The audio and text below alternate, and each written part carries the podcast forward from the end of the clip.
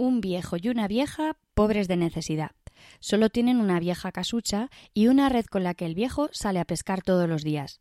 Pero no todo pueden ser penas. Un día la red pesca un pez de oro y a partir de ahí sus vidas cambiarán. Un cuento de tradición oral ancestral. Comenzamos.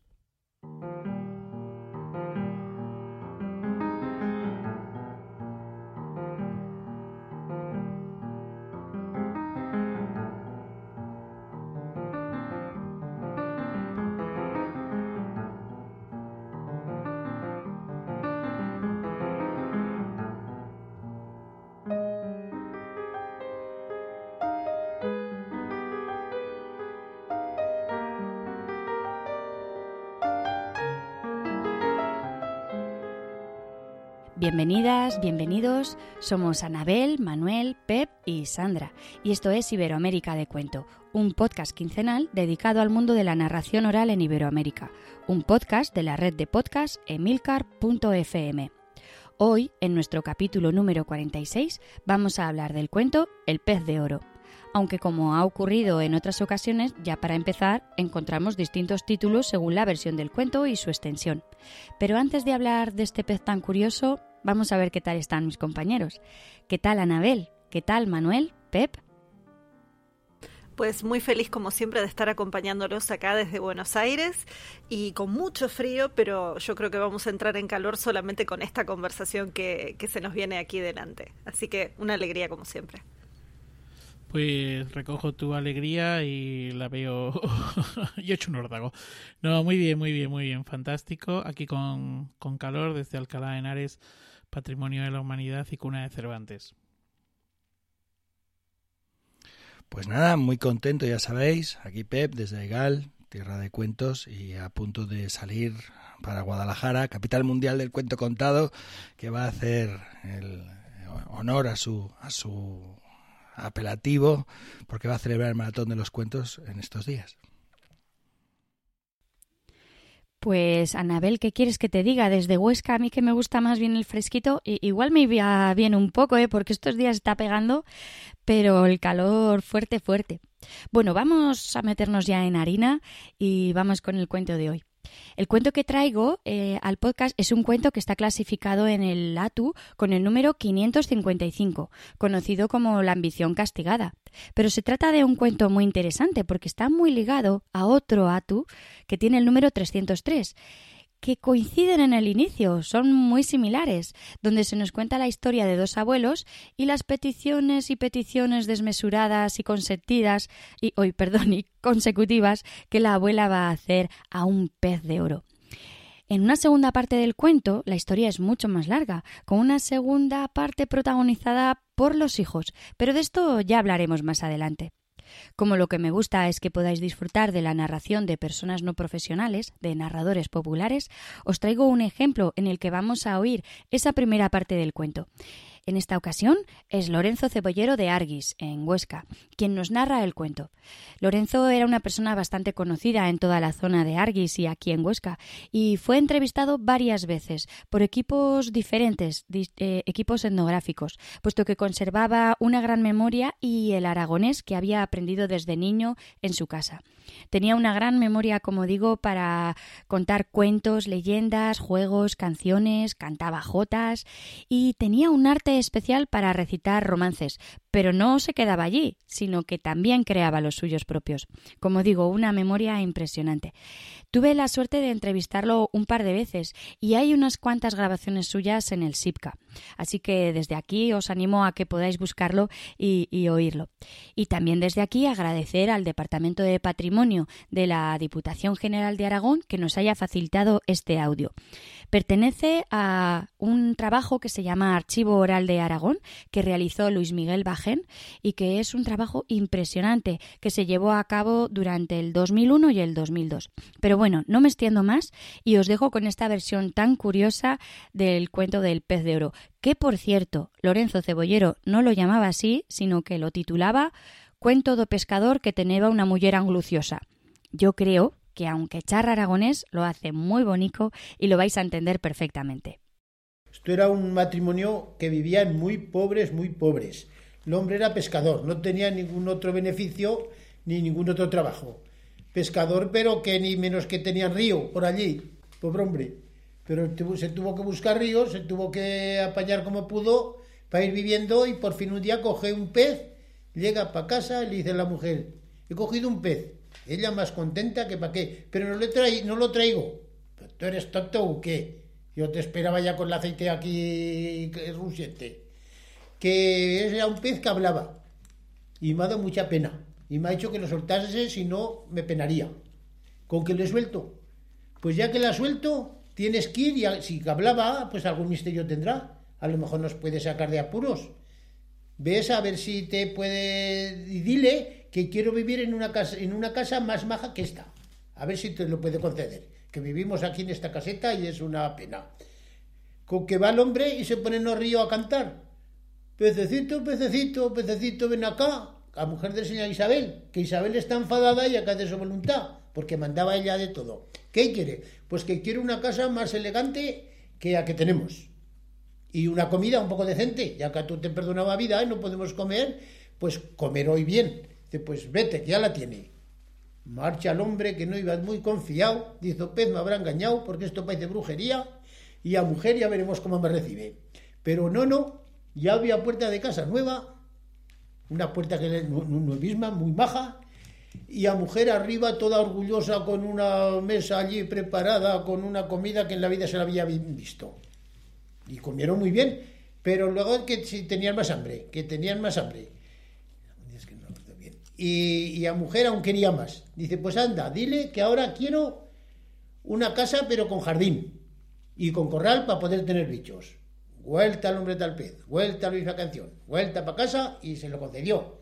Y a mujer nunca estaba conforme. Al fin no se le ocurre otra cosa que decirle que quería ser, que quería gobernar ella y que fuera o que ella dijera. Que saliera el sol por donde ella quisiera y que lloviera cuando era, ella le diera la gana.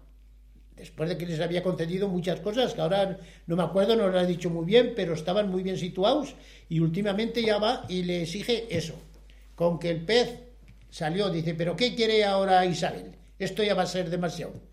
Yo ya me hago viejo, yo ya no puedo conceder muchas cosas de estas y ya estoy un poco cuarto. Pues que quiere ser pues semejante a Dios, que lleva cuando ella quiera y qué me sé yo, qué me sé yo, que salga el sol por donde ella le dé la gana, que se muera él, que ella le tenga manía y todas esas cosas imposibles. Dice, no, no, no son imposibles, vete que ya, ya lo tiene concedido. Sí, sí, te han concedido que lo tenía. Marcha para casa y la encontró en un casetón de antes, sin miaja de comida y sin miaja ni de nada dentro casa. Con casi tuvieron que seguir viviendo, por angustiosos. Sí. Pep, Manuel, Anabel, ¿qué os ha parecido esta versión? Bueno, a mí me ha gustado mucho, bueno, siempre que tenemos la oportunidad, cuando hacemos estas salas de audio que hemos traído del canal de Telegram aquí al podcast, eh, me, me, gusta mucho escuchar las versiones que, que, traéis, bueno, que traes tú, normalmente eres la encargada de, de ello, ¿no? Eh, porque se nota una frescura, un, eh, una calidez también, pero también se nota las imperfecciones, los olvidos, los equívocos, que le da mm, mucha verdad al cuento, ¿no? Entonces, en este caso en concreto, recuerdo, recuerdo que en Juan el Oso, un compañero que lo estuvo escuchando y me decía, oh, pero falta una parte del cuento así importante y tal, eh, ¿por qué no lo comentaba? Y digo, bueno, porque el cuento es como es cuando se graba, cuando se cuenta en ese momento, ¿no? Entonces aquí, pues incluso con sus olvidos o sus errores o sus que él, mismo lo comenta, no, no me acuerdo cómo sigue, no he olvidado, pero vamos, que tiene una forma de contarlo que incluso en esos vacíos eh, uno es consciente de que la historia está transcurriendo, está avanzando. Entonces me, ha encantado la versión, me ha encantado escucharlo, es verdad que es una persona que tiene una voz narradora muy potente y yo creo que no es la primera vez que lo escuchamos aquí o, quizás lo hemos oído en algún otro momento. Eh, ah, en el canal de Telegram lo has En el canal de Telegram, eso es, sí. Ah, he compartido algún cuento suyo en el canal de Telegram. Y, eh, a mí la verdad es que me da un poco de pena porque eh, cuando yo lo entrevisté ya lo habían entrevistado antes y cuando yo llegué a entrevistarlo estaba avisado que iba a ir a verlo y entonces él lo que hizo fue sacar dos cuadernos enormes donde tenía escrito, pero, pero barbaridades de cosas, o sea, cuentos, romances, eh, retailas, refranes, adivinanzas, y no conseguí que soltara los cuadernos. Entonces, él lo que hacía era leerlo, porque era consciente, claro, también ya lo habían entrevistado, sabía de qué iba el asunto, y, y era consciente de que todo esto se estaba perdiendo. Esto lo hemos comentado alguna vez, que, que los que son buenos narradores incluso dan un paso más allá y conscientes de lo que se pierde, ponen en papel. Pero ¿qué me pasó con él? Que no había manera de que contara, sino que lo que hacía era leer. Entonces, en el que compartía en Telegram, eh, ya os avisaba, porque allí además se notaba un montón. Aquí no, aquí yo creo que sí que debía tener apuntada alguna nota, pero, pero no leo, o por lo menos no es tan evidente como, como en otros casos. Sí, a mí, bueno, a mí me encanta. No, en realidad ¿eh? no se nota que esté leyendo. ¿eh? Sí, perdón, Manuel. No, no, no, no pasa nada. Yo decía que a mí me ha, me ha encantado y, mm, y, eso se nota se nota esa frescura que tiene no eso que comentaba también Pep de los errores y demás pero precisamente eh, o las imprecisiones no precisamente ahí es donde está la, grandeza yo creo de estos narradores eh, populares no eh, lo que pasa es que bueno pues que a lo mejor a nosotros nos traiciona un poco el pues eso no el, la, las estructuras o, o el querer saber más o el conocer el cuento. A mí de esta versión hay una cosa que me ha gustado mucho y es esa cancioncilla que él mete, ¿no? En la que presenta a Isabel, le pone nombre a la, a la mujer, y entonces la mujer de repente se llama Isabel y, bueno, llama al pececillo y dice, venga, ven que Isabel está enfadada y hay que hacer su voluntad, ¿no? Eh, me ha gustado mucho porque... A ver, el cuento sobradamente eh, se hace en todo momento la voluntad de ella, ¿no? No hace falta que especifique esto. Pero por si acaso, él lo deja como muy, como muy claro, ¿no? Que ahí la que manda es ella. A mí me vino a la memoria muchísimas otras variantes de este cuento, de, por ejemplo, de los hermanos Grimm, donde en la versión de 1912 ella se llama Ilse, que sería la traducción de Isabel. Así que incluso pensaba como qué interesante que es que se mantuvo ese nombre, o por lo menos no sé si sea coincidencia, o la, el poder de la oralidad que justamente haya llegado hasta, hasta la lengua, eh, no y hasta la península ibérica. Y um, algo más que esto que vos decís, Manuel, ¿no? La canción, la, la fórmula siempre de esta canción que se remite a este pedido del pez, creo que es una de las cosas que incluso cuando Sandra proponía este cuento, eh, muchos cuentos o muchas variantes me las acordé debido a las canciones, debido a, a esa fórmula, eh, porque por ejemplo para la versión de los Grimm que yo tenía en la infancia era lenguado del lenguado del mar, no me termino de acordar cómo seguía porque eso era en la editorial y en la versión que había leído, pero después en una versión rusa es porque así lo quiere el sollo y así lo quiero yo. Y aparecen estas rimas y estos versos eh, muy potentes. En la versión de 1912 de los Grimm ya aparece una, una versión donde lo están llamando al pez en forma de rima y donde le dice que su esposa Ilse le está pidiendo algo. Así que ahí, aparece también, ¿no? Pero pensaba en esto de que la melodía incluso si cambia, eh, persiste y cómo persiste cuando uno lo escucha de muy pequeño en la memoria. O sea, no necesariamente es un análisis del cuento, pero bueno, es una reflexión de estos efectos que tiene la oralidad en nuestras cabezas, ¿no? Y en nuestra formación. Me has dejado parada con lo del nombre, con lo del nombre, porque yo pensaba como muchos muchos hombres se lo apropian, o sea, los acercan o sea, muchos hombres no, narradores se lo acercan, pues lo de Ilse no lo conocía para nada. Vete a saber, vete a saber si A esa ver, Isabel hay- ha ido pasando. Hay varias versiones con Isabel, que es lo que quería contaros. De hecho, he encontrado por lo menos dos recogidas en España con la misma rima, una en Cádiz y otra en, en Madrid.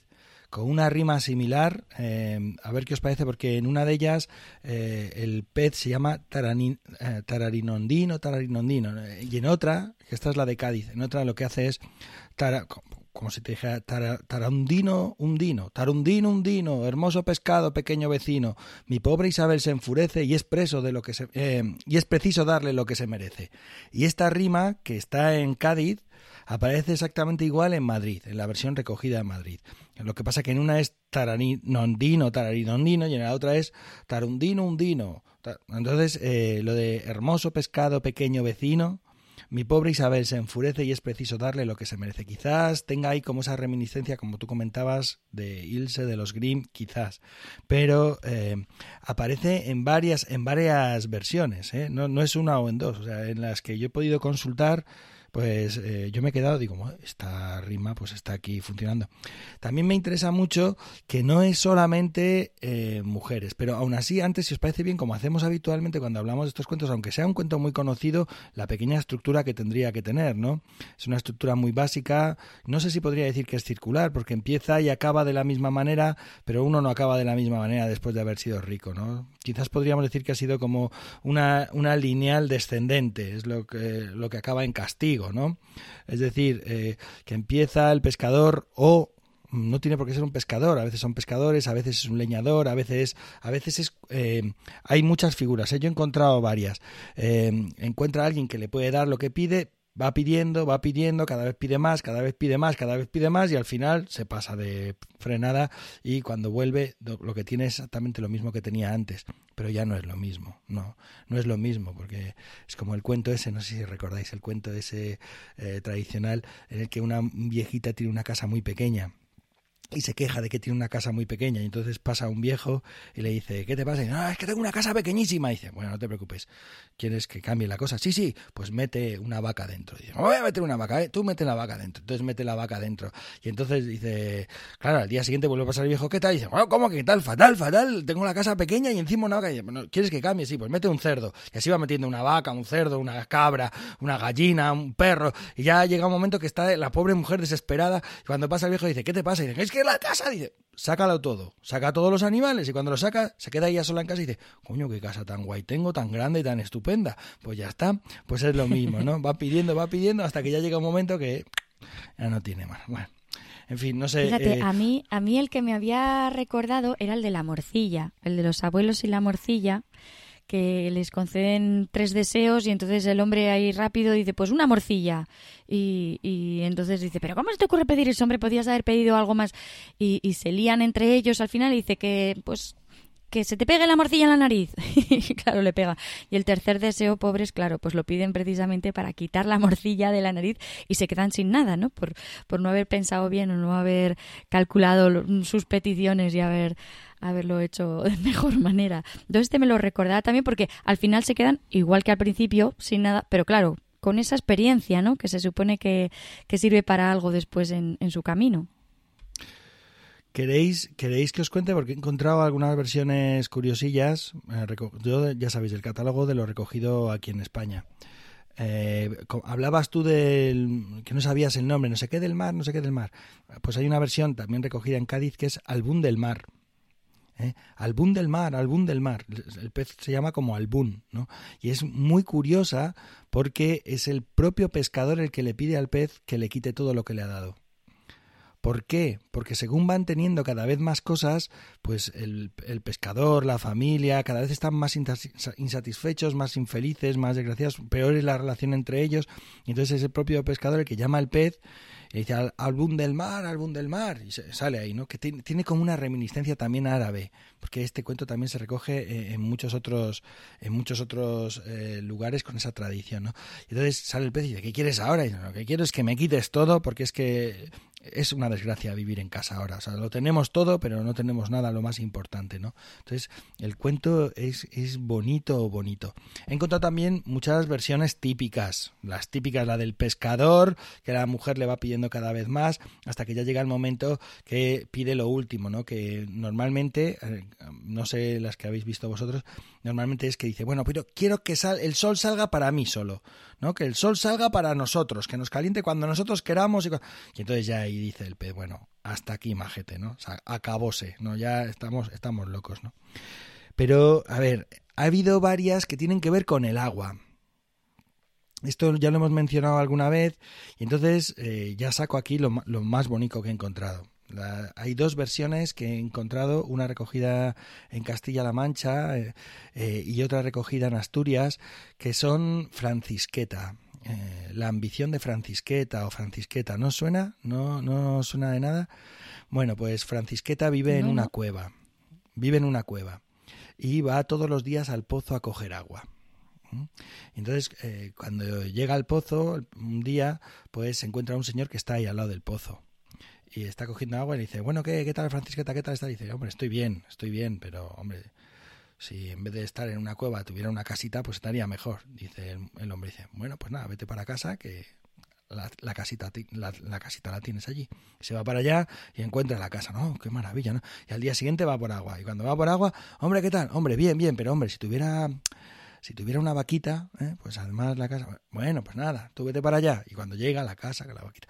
Y al día siguiente, hombre, ¿qué tal, qué tal? Hombre, bien, bien, bien, pero si tuviera una vaquita, además tuviera, pues no sé, un poquito de dinero, unas telas, un tal, bueno, nada, vete para... Y así va pidiendo, ¿no? Hasta que ya un día dice, bueno, ¿qué tal? Hoy, hoy bien. Dice, bueno, bien, bien, no está mal. Dice, pero si me casara, si me casara, dice, mira, vete a misa, le dice el hombre, y con el que quieras, te casas. Y bueno, pues nada, va a misa. Cuando llega a misa, ve al alcalde. el alcalde, un mozo guapo ahí, tal, soltero, casadero. Y dice, con este me quiero casar. Y es decirlo y se casan. y entonces al día siguiente va para el pozo y dice, bueno, ¿qué? ¿Qué tal, Francisqueta? Y dice Francisqueta, che, che, che, Francisqueta no, señora alcaldesa. Y en ese momento hace la casa y todo para atrás. es muy bonito, ¿no os gusta esto de la ambición de Francisqueta? Pues, pues, me lo he encontrado en varias versiones. Eh, eh, en uno es un hombre y en otro es Jesucristo, que pasa por delante de la casa, ¿no? Pero, eh, lo del agua no solamente está en lo de Francisqueta, sino que en Córdoba hay una versión que se llama La Fuente de la Riqueza. Y entonces una vieja hechicera le dice a un muchacho pobre que, que hay una fuente, dice, mira, por haberme ayudado, bueno, ya sabéis, ¿no? Pues te voy a decir, eh, sigue ese pajarito y ese pajarito te llevará a la fuente de la riqueza. Y cuando llegues, tú tienes que beber. Y lo que tú bebas se convertirá en monedas de oro. Pero la única condición es que bebas solo lo que necesites, no bebas de más. Entonces, ¿qué es lo que hace? Él bebe el sorbito porque tiene sed y en cuanto bebe el sorbito, de pronto ahí, en el charco se convierte en unas monedas de oro. Y así se acostumbra a beber allí, pero claro, siempre quiere beber más hasta que hace el caño más grande para poder beber tragotones más grandes y ya está, ya sabéis este el final, ¿no? Entonces, también con el agua, el pozo, la fuente, el mar, el pescador en el río, ¿no? Es una cosa, una vinculación ahí, eh, Anabel, Manuel, quizás hay de ese tema de la, de la simbología, de la, de la idea del agua como riqueza, a lo mejor ahí hay algún puntito que podáis, podáis comentar. Claro, eh, es que está, está totalmente vinculado, ¿no? Esa idea de, de que el, el, mar, o en este caso el río, es lo que, el que proporciona eh, el alimento, ¿no? Y de hecho, bueno, pues eh, los asentamientos se hacen siempre cerca de las fuentes de agua y de las fuentes de los de los alimentos, ¿no? Y entonces, bueno, pues, pues ahí está esa, esa vinculación. Y luego yo creo que también, pero esto igual es que se me está yendo la pinza, ¿no? Y es como que el río, el agua, el mar eh, son lugares donde uno puede encontrar tesoros, ¿no? Y no sé si, si también habrá una vinculación en ese, en ese sentido. Bueno, yo pensando en esto que vos decís, Manuel, y pensando en esta pregunta que nos hace Pep, eh, también el agua y algunas de las profesiones que habitan cerca del agua, digo, justo el pescador, pensando en, este cuento del pescador, eh, es una persona que habita entre tierra y agua. Eh, tiene esta cuestión ¿no? de, atravesar esos umbrales eh, diferentes, lo mismo que pasa a veces con el cazador que entra al bosque, ¿no? como estos ámbitos donde se da tal vez el reino de lo maravilloso o el reino, como vos decís, de los tesoros. Eh, incluso tomando esto del agua en los cuentos japoneses, también en los cuentos chinos y en los algunos cuentos de, de algunos países asiáticos, pero específicamente en Japón, en el fondo del mar habita el rey dragón, que es el rey dragón de todo este mar. Entonces, ese, ese océano todos esos peces, obedecen a este rey dragón que eh, es quien da y quien quita. Lo mismo que pasa en algunos fondos de lagos y eso después aparece en las historias. Así que me parece que está muy bueno esto que decís de pensar eh, en el agua como no solamente como fuente de vida y, elección cultural, sino también eh, como elemento simbólico que nutre.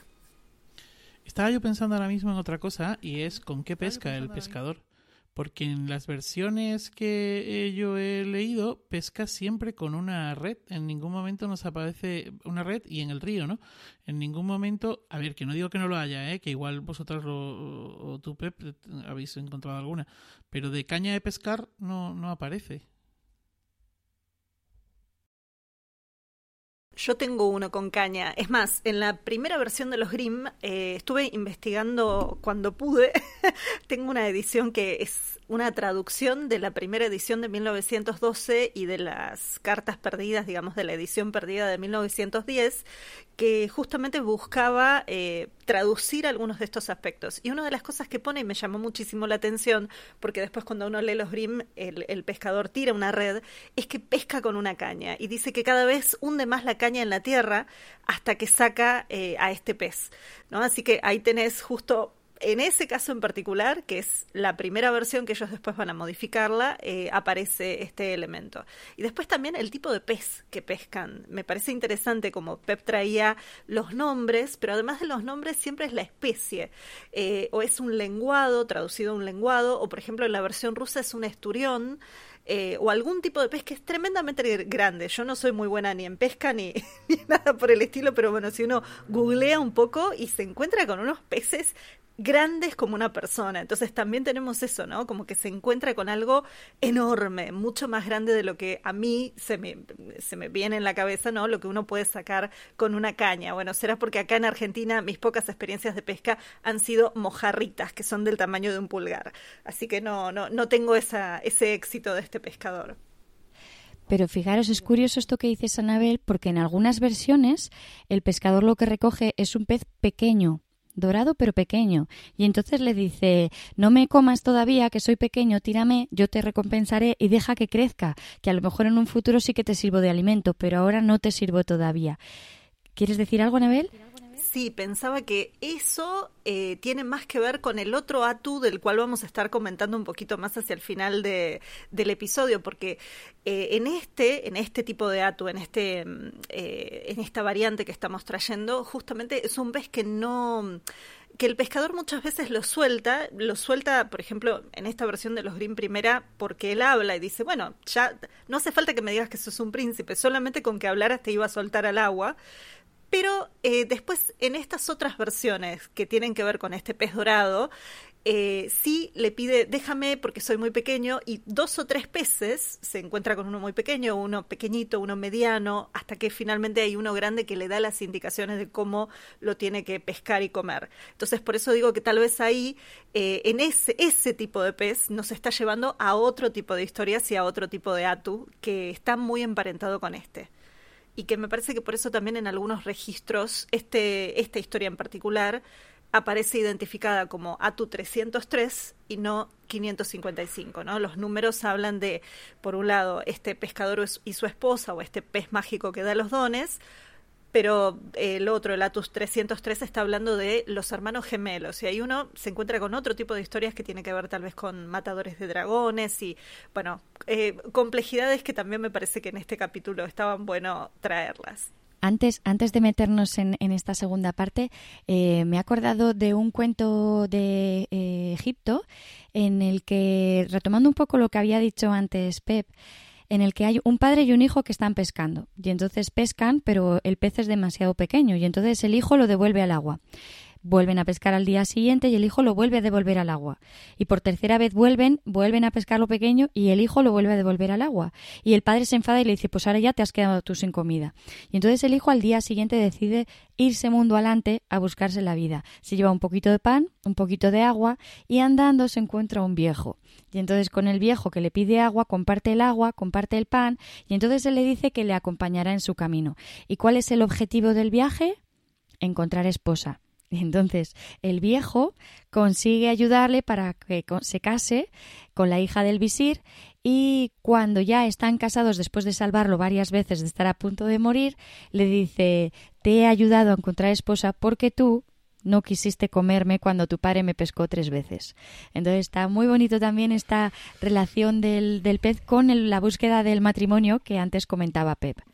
Pero bueno, eso que has contado, Sandra, eso es como el muerto agradecido.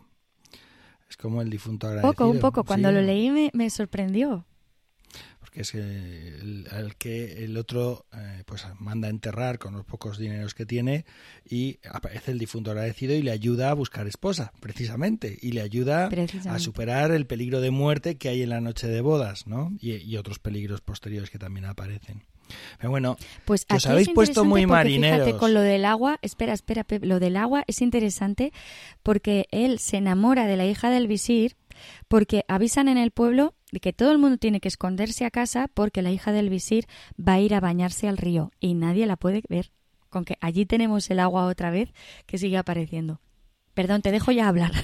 No, no, no, no, que digo que os habéis puesto muy marineros, os habéis puesto muy de peces, de aguas, de ríos, de bueno, yo también os he empujado un poquito ahí, pero tengo un par de versiones que no tienen nada de agua ni de peces. ¿Qué os parece? Eh, Veo aquí gritos al otro lado de las pantallas, Me gusta, me gusta. sorprendidos, venga. sorprendidos. gente tirándose de los pelos, madre del amor Venga, divino. soy Bueno, yo. Manuel de los pelos de las piernas, eso es, Y de eso la es, sí, barba. venga. Entonces, así, os diré que eh, Marciano Curiel Merchán, en Extremadura, eh, tiene una versión titulada El leñador y el enano. Por si no teníamos bastantes enanos ya con este cuento, ahora tenemos otro nuevo porque eh, hay una versión que seguramente os va a sonar un poquito porque eh, el leñador va al bosque a cortar un árbol y justo se encuentra al lado del árbol un tomatito. Y dice, encuentra un tomatito aquí, un tomatito. Y lo coge el tomatito para comérselo. O sea que este cuento por lo menos es posterior a, a- a la llegada de América y de las frutas, porque el tomatito antes no, Sí, ¿vale? sí, porque tomatito Por- por si no tendría que haber sido de estas, de estas costas. Eso es. Entonces eh, va a coger el tomatito para comérselo y de pronto del tomatito sale un enano pequeñito y, y se va como corriendo. Y el, el otro asustado suelta el tomatito y se va para casa y dice la mujer, chico, ya has cortado la leña y dice, calla, que me ha pasado esto. Dice, anda, vete para allá. Vete para allá y cuando te salga el enano, coge el tomatito y cuando salga el enano dile, ¿qué me mandas? ¿Qué me quieres?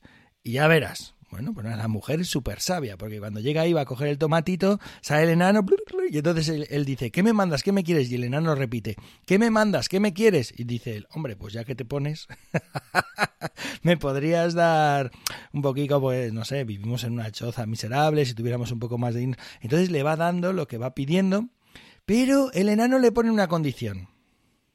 Tendrás todo lo que necesites, todo lo que desees, pero cuando tu hija tenga 20 años, tienes que traérmela. Anda, anda, qué bueno.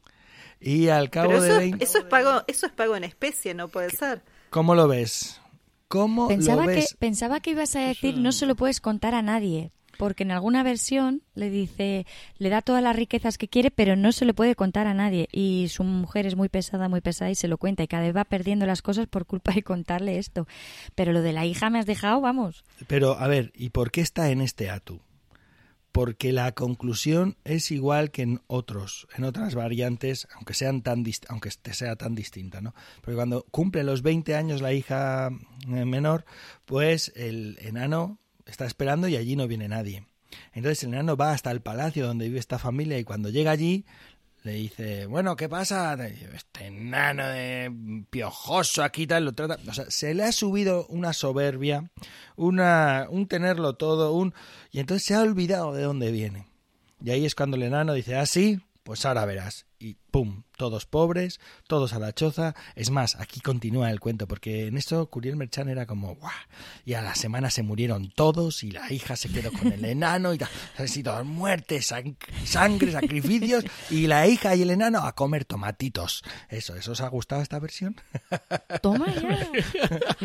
Es buenísima, es buenísima. A ver, es que también este cuento entra dentro de esos de, de la moraleja, la enseñanza súper explícita, ¿no? Este es un cuento para Este sí que es un cuento para, ¿no? A ver, todos los cuentos pueden tener sus enseñanzas, eh, pero hay algunos que los tienen como muy explícitas y otros pues que están a otros niveles, ¿no? Y este es uno, uno de esos. Eh, me ha encantado, me ha encantado.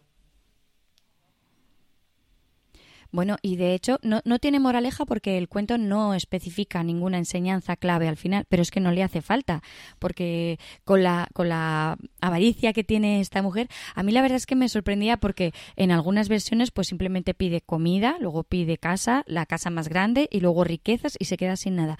Pero en algunas otras eh, me recuerda un poco lo que acabas de decir, Pep, porque ella cada vez quiere más. Entonces primero quiere una casa, luego quiere un palacio, luego quiere ser gobernadora, luego quiere ser luego quiere ser emperatriz, luego quiere mandar sobre todo el mundo y en uno de los viajes que el hombre regresa, resulta que no lo quiere ya como marido. Y entonces lo manda a que se vaya a dormir a la cuadra y que sea el que haga la limpieza ahora en, en su reino. Pero aún así lo vuelve a llamar para pedirle más cosas. Y entonces viene ahora cuando le dice que ella quiere ser, que además lo dice Lorenzo, en el de él dice, quiere ser semejante a Dios, que salga el sol por donde quiera y que se muera el que ella elija que dices, madre mía, más despropósitos no se puede pedir. Y claro, pues al final la enseñanza no viene por moraleja, pero vamos, lo deduce cada uno simplemente al oír el cuento. Bueno, yo confieso que este cuento de adolescente no me gustaba mucho porque, y menos después cuando estaba cursando materias de historia, porque yo decía, claro, es un cuento para aplanar los deseos de poder crecer socialmente o de poder salir de la situación social, ¿no? Eh, quédate con lo que tenés y conformate con lo que sos, una, una cuestión así. Igual, obviamente que eh, ahora ya de grande y con algunas otras cosas digo, bueno, no es tan así, es un poco más complejo. Y, pensaba en algunas variantes, por ejemplo, de Japón. Em, hace unos años, bueno, hace unos años, hace más de 100 años, Andrew Lang, un autor inglés, publica una variante de este cuento que en realidad lo que dicen es que probablemente sea más bien una digamos que él japonés, japonizó, no sé cómo decirlo de alguna manera, o sea, le dio como toques orientales a un poema con moraleja eh, holandés. Pero en ese cuento justamente lo que tenía era eso, ¿no? El deseo de más, eh, un, deseo eh, ilimitado. Y por el otro lado, hay otro cuento japonés tradicional que sí me parecía que tenía esta cuestión de la ambición desmedida, o por lo menos tal vez con esta esposa tan ambiciosa y tan, tan negativa como figura, que eh, se llama El gorrión de la lengua cortada. Ese es un cuento que en realidad cuando uno mira el atu europeo u occidental, porque los japoneses tienen como su propio sistema de atu, pero cuando uno mira el sistema occidental aparece más como eh, las personas que tienen el don de eh, las palabras buenas salen flores y diamantes, las palabras malas salen sapos y culebras, bueno, ese tipo de cuento. Igual, por la estructura, lo que tenemos es un hombre muy humilde que rescata a un gorrión y eh, le da de comer mientras que su mujer, que está amargada con la vida, para decirlo de alguna manera, protesta y se queja todo el tiempo de que está gastando recursos y comida en ese pájaro, en ese pajarraco. Y en un momento el hombre se va y el gorrión se come todo el almidón que hay en la casa. Entonces la mujer lo que hace es le corta la lengua y em, después de eso lo, lo, lo, tira, lo tira. Y el hombre cuando vuelve lo va a buscar y se encuentra con que el gorrión tiene poderes mágicos que no solamente le hace una fiesta y una celebración por todo lo que lo cuidó, sino que además eh, finalmente le deja elegir dos cofres, un cofre grande y un cofre pequeño, que no puede abrirlos, pero con eso es su agradecimiento. Y el hombre se lleva el cofre pequeño porque piensa que es muy pesado el otro, y cuando llega a la casa lo abre y son tesoros. Y la mujer, enojada de que él eligió el cofre más pequeño, va hasta donde está el gorrión, hasta la casa del gorrión, y se lleva el cofre grande. Y el gorrión se lo da, pero con la condición nuevamente de que no lo abra en el camino y ella lo abre y se encuentra con que ahí adentro hay culebras, sapos y otras bestias y del susto se cae rodando por la montaña y según dicen ahí se muere. A ver, en el medio vamos a decir que estuvo la mano de una traductora que se llama Yei Teodora Osaki y que muy probablemente eh, suavizó consecuencias mortales de eh, abrir ese cofre y probablemente también lo fusionó con algunos elementos de cuentos europeos. Pero eh, es un cuento que se conoce hace más de 100 años en la cultura occidental y de repente esta mujer tan, tan negativa y tan enojada con este marido por lo que él desperdicia también me recordó un poco a esta esposa demandante extremadamente demandante de este pescador. Así que por eso se los traía. Bueno, pero eh, yo quiero hacer un pequeño inciso y es que hay versiones en las que no es la mujer, mm, porque en la que yo os he contado, por ejemplo, en la fuente de la, de la riqueza, el protagonista y el que da todos los problemas es, es el hombre. Em, en, en, otras, por ejemplo, la, la, ambición de Francisqueta sí es una mujer, pero no es una mujer, sino que es ella sola en sí misma, que es la que está buscando, igual que le pasaba al otro protagonista, ¿no? Eh, de hecho, tengo otra con un muchacho, pero la voy a dejar para más adelante porque Manuel está pidiendo la palabra. Sí, porque si no, porque quería hilar con un par de cosas que ha dicho eh, Anabel. Y es, eh, a ver, cuando tú buscas este, este cuento, ahí en, en la versión o en las versiones eh, rusas, eh, está como atribuido a Alexander Pushkin. Eh, de finales del, del 18. Y me ha parecido leer en algún sitio que la primera versión que hace Pushkin es un eh, poema. Es un poema, que era algo de lo que tú estabas hablando anteriormente, Anabel. Y luego, bueno, pues luego ya aparece Afanasiev y Afanasiev lo recoge y demás. Y fijaos, eh, bueno, aquí la protagonista al final acaba convirtiéndose en, Zarina, ¿no? Y, y, muy interesante porque hay un sello en 1975 en la Unión Soviética, que era todavía muy soviética, eh, se hizo un sello conmemorativo con este cuento. O sea, eso de las aspiraciones, te las, te las, te las quedas, majo, ¿vale? Y en todo caso que sean las aspiraciones por la patria. Eh, o sea, es que me, me, ha, cuando he visto lo del sello me ha chocado mogollón. O sea, hasta qué punto estaba metido el cuento en la cultura soviética. Bueno, pues yo a lo mío después de esta intervención tan interesante del sello. ¿Os acordáis que os he dicho al principio de Abún del Mar, el nombre que recibía el pez, Abún del Mar, Abún del Mar, y que tenía así como una resonancia árabe? En algunas de las versiones recogidas en Andalucía, al sur, eh, eh, todo transcurre en ese espacio eh, mítico árabe, como de Harun al-Rashid y, y todo esto, ¿no? Entonces hay una de las versiones que es, que me ha encantado y he dicho esta la, la, cuento, la última que voy a contar, que está recogida en Córdoba, que se titula El califa, el pastor y la felicidad. Y en esta versión lo que sucede es que el califa está un día con su séquito y de pronto el caballo se le desboca. Y el caballo echa a correr y no hay forma de... está incontrolable, no hay forma de pararlo ni nada y, y se dirige hacia un precipicio y es muerte segura para el califa. Entonces hay un pastor que ve lo que va a suceder y ¿qué hace? Jugándose el pellejo, se, se, lanza contra el caballo, coge las riendas y consigue pararlo y salvar al califa de la muerte segura. Entonces el califa le dice, me has salvado la vida, lo que quieras, pídeme lo que quieras, que lo tienes. Ya lo tenéis. El califa os presento al pez, os presento al pez de oro llamado califa. Pero tiene, tiene una vueltita, tiene una vueltita, porque claro, el, el pastor se presenta a los pocos días que le, ha dicho al califa que vaya a pedir lo que quiera, y se presenta allí y dice, pues no sé, yo soy un pastor, tengo 50 cabras, yo qué sé, pues me gustaría tener 50 cabras más. Y, y entonces el califa sonríe como, mira, los pobrecicos que ignorantes. Anda, mira, te vamos a poner una cabaña, te voy a dar 100, cab 100 cabritas más para que tengas un rebaño ya bien interesante. Entonces el pastor se vuelve para casa y tiene, de pronto tiene una casita, tiene un rebaño más grande y está tan contento, pero cuando se mete en la cama para dormir no puede dormir, porque piensa en el vecino. Y el vecino tiene un rebaño de 400 cabras. Y él dice, joder, si es que el califa que le habría costado, me ha dado 100, me podía haber dado 150 más, ¿no? Y aquí empieza la rueda del cuento, ¿no?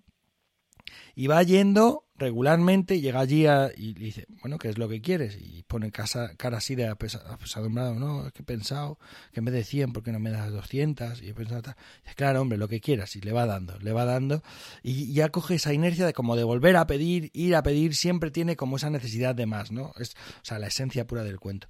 Hasta que ya llega un momento el tipo todo amargado llega allí, a donde el califa, y le dice el califa, bueno, pues ¿qué, qué quieres? Porque yo no sé, te he dado ya miles de cabras, ¿qué quieres?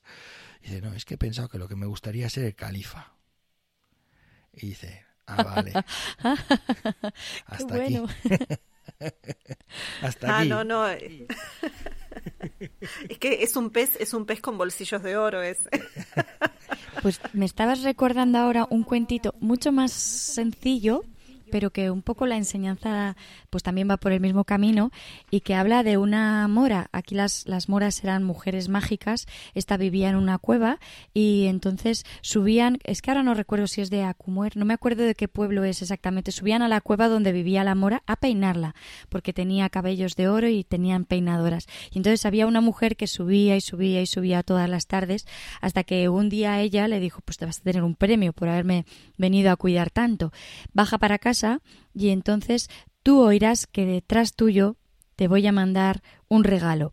Pero no mires nunca para atrás, no mires nunca para atrás. Y entonces ella empieza a bajar desde la cueva para el pueblo y oye que detrás viene una vaca. Y sigue andando un poquito más y otra vaca y otra vaca y cada vez va oyendo que lleva más vacas detrás, más vacas detrás, empieza a montarse en la cabeza una historia tremenda con todo el rebaño enorme que va a llegar, ya llega casi casi casi a la puerta de casa, abre la puerta, pero no aguanta la tentación de mirar a ver cuántas vacas y lo millonaria que voy a ser gracias a las vacas y mira para atrás. Y entonces lo pierde todo, menos una pequeña vaca que había entrado en casa. Entonces, hay un montón de estos cuentos que son un poco pues lo que decías, Manuel, no tienen moralejas, pero pero sí que están enseñando a controlar estas estas sensaciones y estas avaricias o, Oye, o curiosidades de la gente oye, desmasía. Ese Orfeo de vaca es de Masier.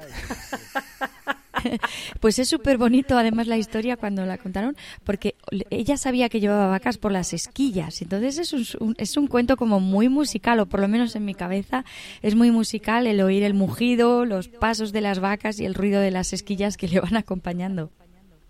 Pues yo me quedaba pensando que es casi, casi como los sueños de la lechera, eh, que aparece, digamos, de las versiones más antiguas que aparecen, aparece en el Panchatantra, donde es un brahman el que está soñando cuando se encuentra con algo y justamente pierde todo eso. Pero es verdad que este toque de Orfeo, no, así, este, lo órfico no, no, no había aparecido.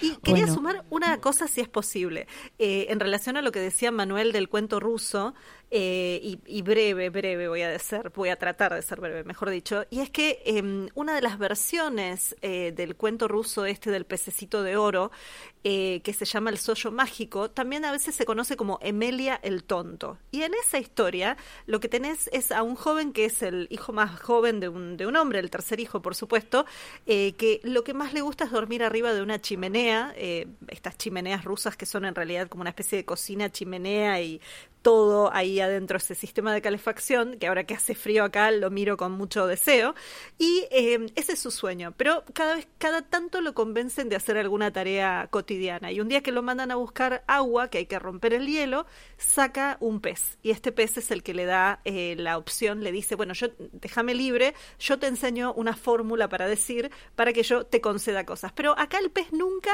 deja de darle. Y es interesante porque en realidad Emelia aprovecha los poderes del pez para hacer cosas que él no quiere hacer, entonces se hace famoso porque tiene este poder y entonces la gente lo va y lo busca. Y el zar se termina enterando y lo manda a buscar. Y él no se quiere ir a verlo al zar porque está durmiendo muy cómodo arriba de su chimenea y el zar insiste y terminan ofreciéndole ropa eh, y entonces como una ropa y un, y un sombrero de piel vistoso y él dice bueno está bien pero en ese caso me voy con la me voy con la chimenea y ordena que su chimenea vaya y entonces lo tenemos a Emelia durmiendo arriba de su chimenea mientras atraviesa Rusia eh, y es tan ridículo tan ridículo que cuando llega a, a frente al zar la hija del zar se enamora de él.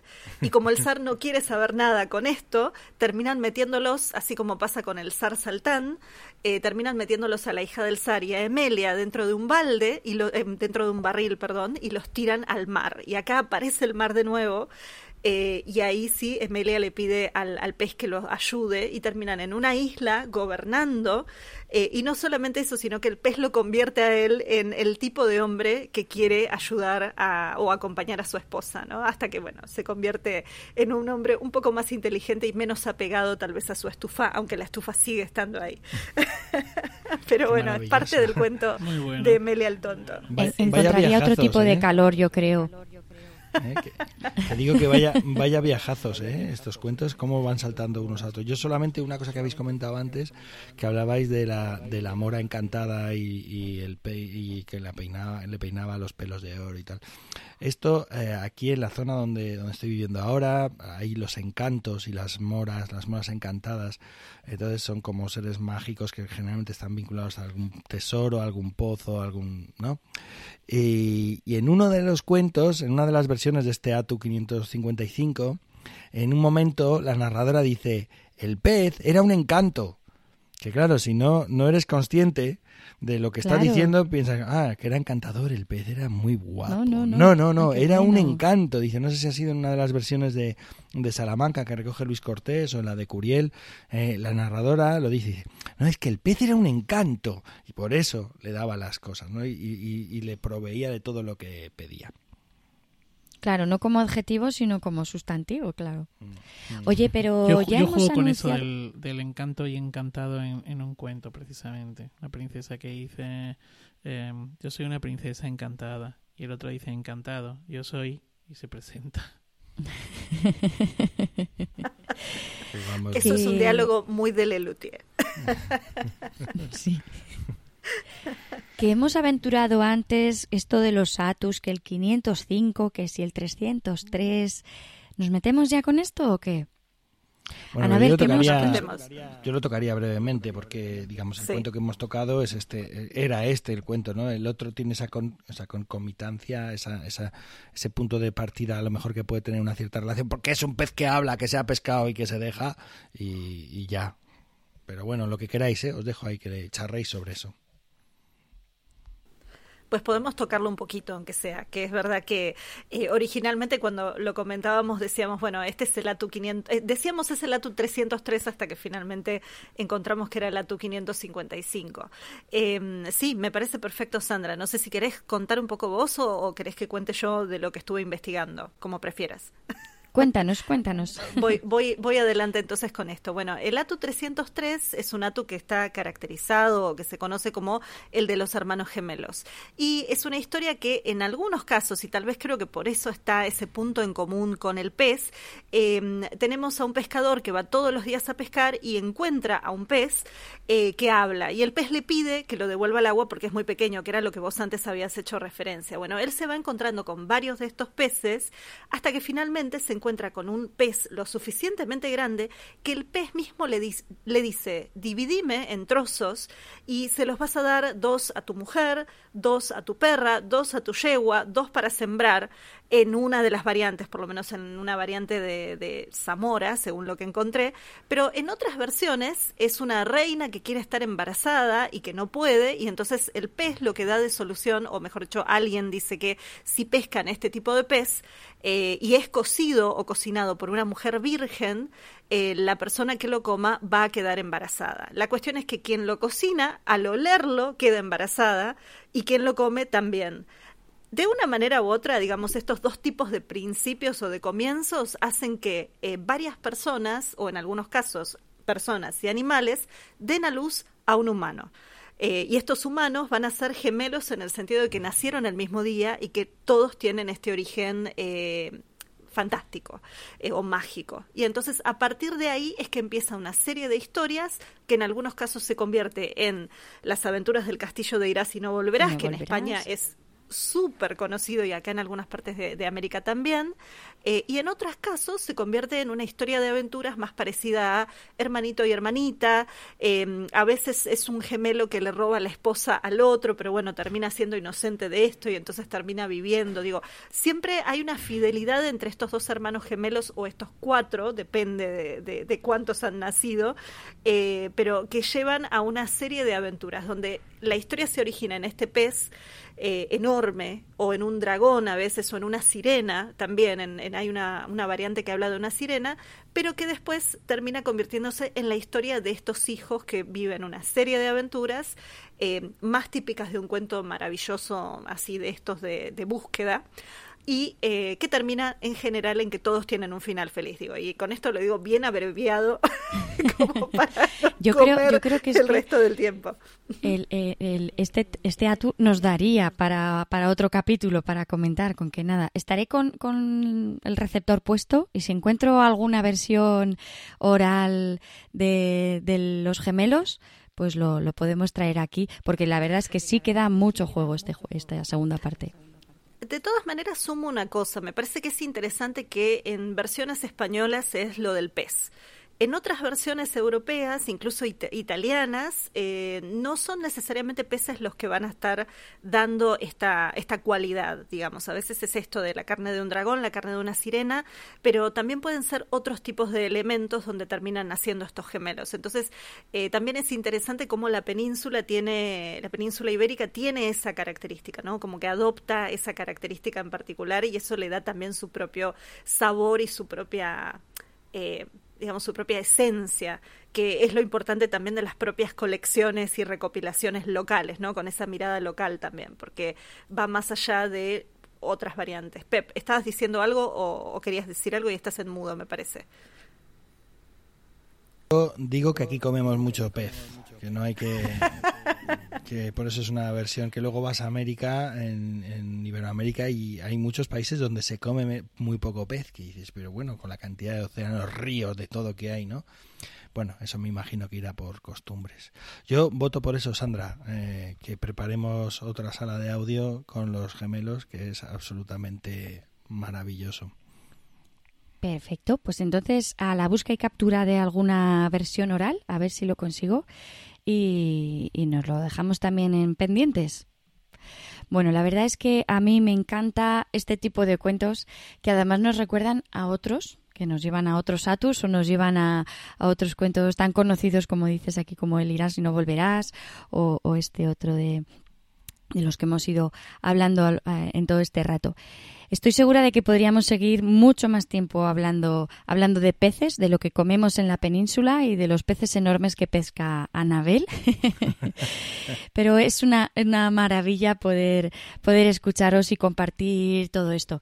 Pero hay que ir acabando, señores, hay que ir acabando.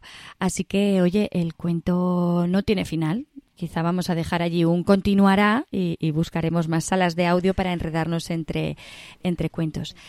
Y que no nos convirtamos en la mujer del pescador, ¿no? Que queremos siempre más y más. No, no, hay que cortar a tiempo antes de quedarnos sin nada. Así que nada, os invito a que os vayáis despidiendo. Muy bien, pues nada, compañeras, compañeros, ha sido un placer, ya sabéis, me encanta esto del podcasting y además eh, que sepáis que, que, me da mucha alegría que nos vamos a ver en unos días en el Maratón de Guadalajara. Anabel, siento que no vas a estar, pero bueno, a ti te veré pronto en el curso de la UNED. Así que mucha alegría porque después de vernos, de abrazarnos, viene el verano, viene el descanso y bueno, no sé qué más decir. O sea, felicidad, felicidad. Así que abrazos para vosotras, para ti y para los oyentes y las oyentes. Bueno, esto se enlaza, me parece que con tu cuento de los 12 meses que fue publicado en el podcast hace unos meses y que tiene un poco que ver con algo de este trabajo que vienen haciendo. Acá es el invierno y en realidad estamos en temporada alta más allá del frío, así que no voy a decir que viene el descanso, pero les deseo un excelente descanso, una buena maratón, que para cuando estén escuchando esto ya habrá pasado, eh, y sí, nos vamos a estar viendo en el curso de la UNED, pero sobre todo gracias por este espacio que como siempre es un placer y que a mí me convierte un poquito en la esposa del pescador, debo decir, ¿no? O sea, quiero más y más y más y más cuentos y más tiempo y todo. Pero bueno, hay que, hay que terminar y hay que irse a dormir, entre otras cosas, o a comer o a hacer otras actividades y, y dejar con ganas, ¿no? Porque así eso permite seguir. Así que bueno, gracias y un abrazo desde acá. Bueno, pues nada, como muy bien habéis citado, estamos en vísperas de, del eh, eh, maratón de los cuentos y cuando este sea publicado, pues a, estaremos con la resaca probablemente del maratón. Pero yo, yo también quisiera aprovechar este momento eh, pues para, para hablar de la propuesta, vamos, citar, simplemente anunciar. Estamos también en vísperas de una propuesta formativa muy interesante. Yo creo que es la quizá la propuesta formativa más potente en narración oral que puede haber, o una de las más potentes que puede haber en, eh, y específicamente centrada para narradores y narradoras en España, que es la que se organiza desde AEDA, ¿no? Es la, jornada y la escuela que este año tendrá lugar en Morella del 6 al 8 de julio y que os invito eh, a que, bueno, pues entréis en la página web de AEDA, narracionoral.es y veáis eh, toda la programación, toda la, la, propuesta formativa. Y dicho mm. esto, pues nada más que como siempre es un, un placer y nos vemos en breve. Creo que las fechas son del 4 al 8, me parece. Del 4 al 8, ¿eh? sí. Eh, espera, sí, efectivamente, es del 4 al 8. Sí, sí, no, no, es verdad que es del 4 al 8 de julio, sí. Bueno, con las fechas bien claras y la invitación a que participéis, porque de verdad que es un lujo poder estar ahí durante una semana, un montón de narradores y toda la formación magnífica que, que se hace durante esa semana, vamos a ir acabando. Os recordamos que esto es Iberoamérica de Cuento, un podcast quincenal dedicado al mundo de la narración oral en Iberoamérica y realizado por Pep Bruno desde Aigal, Tierra de Cuentos, por Anabel Castaño desde Buenos Aires, Manuel Castaño de Legolas Colectivo Escénico desde Alcalá de Henares y una servidora desde Huesca, tierra de magia, leyenda y cuentos que ha tenido el privilegio de coordinar este cuadragésimo sexto capítulo del podcast. También os recordamos que Iberoamérica de Cuento forma parte de la red de podcast emilcar.fm y que podéis consultar y comentar todos nuestros contenidos en las plataformas más importantes del podcast y en emilcar.fm barra de cuento, donde tenéis acceso a nuestras cuentas de Twitter y en Facebook. Gracias Jota por tu impagable labor. Gracias Joan por la música y sobre todo gracias a vosotras y a vosotros por escucharnos, acompañarnos y dar sentido a esto que hacemos. Y ya sabéis, a comer mucho pez dorado o del color que queráis.